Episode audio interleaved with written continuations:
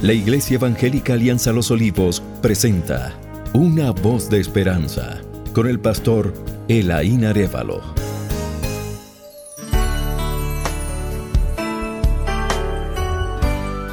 Bienvenidos mis queridos hermanos y amigos oyentes. Seguimos con el tema del andar de la iglesia en Efesios 4, 17 al 32. Ya dijimos en el audio anterior que el creyente que está comprometido con su nueva vida en Cristo, primero anda conforme a la verdad que está en Jesús, verso 17 al 21.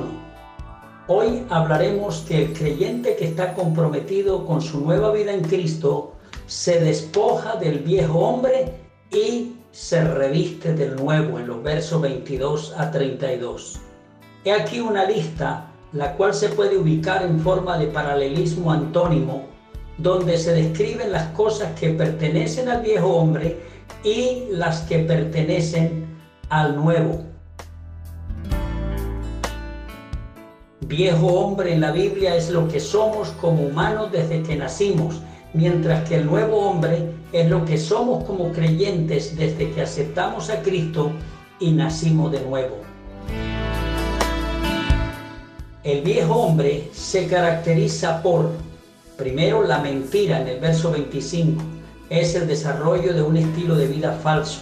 La mentira tiene que ver con lo pseudo, falso, algo que parece verdad pero no lo es.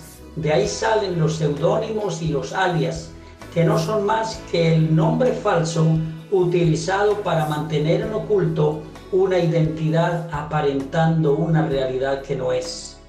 Luego viene la ira y el enojo en el verso 26 que no son más que las semillas del odio y la venganza, el camino de Caín. En primera de Juan 3:12 se describe a Caín como del malo, del maligno, quien por abrigar en su corazón la semilla del enojo y el odio, llegó a cometer el primer fratricidio. Luego sigue la participación satánica en el verso 27. Satanás es el que alimenta las calumnias, los chismes y las discordias entre los hermanos, como también la falta de perdón. Sigue el hurto, verso 28, que tiene que ver con quitar en lugar de dar.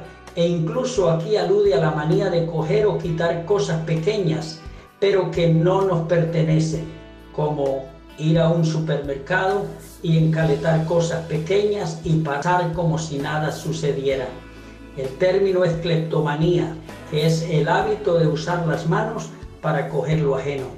Luego se habla de vocabulario corrupto en el verso 29, uso de palabras que no edifican ni traen gracia. El término usado señala algo podrido, corrupto, dañado, que no tiene ningún valor y que en lugar de edificar lo que hace dañar. Luego se habla de la contrición del Espíritu Santo.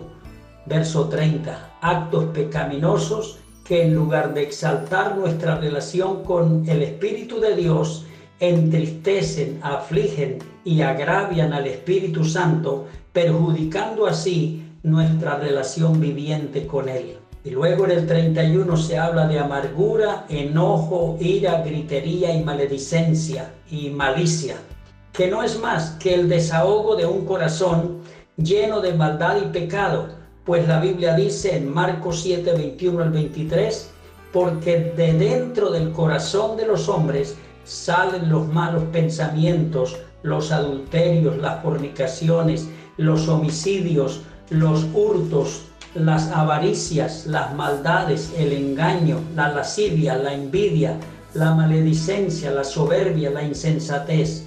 Todas estas maldades de dentro salen y contaminan al hombre dijo Jesús. Pero luego se hace una descripción también del nuevo hombre, el cual se caracteriza por, en el verso 25, la verdad, es transparencia, genuinidad, la presentación de las cosas como son. 26 se habla de la ira, pero sobre todo el perdón. Es posible tener emociones airadas, pero estas son disipadas por el perdón, tomando en cuenta el principio bíblico. Si alguno tuviera queja contra otro, de la manera que Cristo perdonó, así también hacedlo vosotros. Verso 27 se habla de no dar lugar al diablo. No hay espacio para la obra del diablo en el nuevo hombre. No permite que Satanás aproveche aquellos momentos cargados de emociones negativas para después impedirle buscar el perdón y la reconciliación con su hermano. Verso 28 nos habla del trabajo, donde se trabaja y se comparte, pues Dios da para ello. Dios es enemigo de los perezosos y holgazanes, pues como alguien dijera, el perezoso tiene sus manos prontas al robo. Y el apóstol Pablo en 2 Tesalonicenses 3 nos habla que la persona que no le gusta trabajar tiene un problema de desorden de vida, lo cual es pecado y merece la disciplina de la iglesia de excomunicación, porque es un pecado pegajoso. Pero luego se habla en el verso 29 de un vocabulario bueno, edificante y sabio. El uso de palabras agradables que edifican y orientan la vida de otros, como lo dice Colosenses 4:5. Sea vuestra palabra siempre con gracia, sazonada con sal, para que sepáis cómo debéis responder a cada uno. Verso 30 nos habla del control del Espíritu Santo.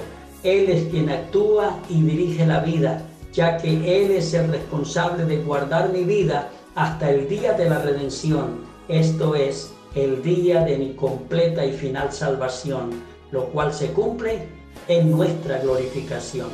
Y el verso 31 se nos recalca la benignidad, misericordia y perdón. Esto no es más que la expresión de un corazón lleno del amor de Dios en su vida. Reflexión final. La vida que agrada a Dios es aquella que encarna la palabra de Dios y refleja a Cristo en su diario vivir.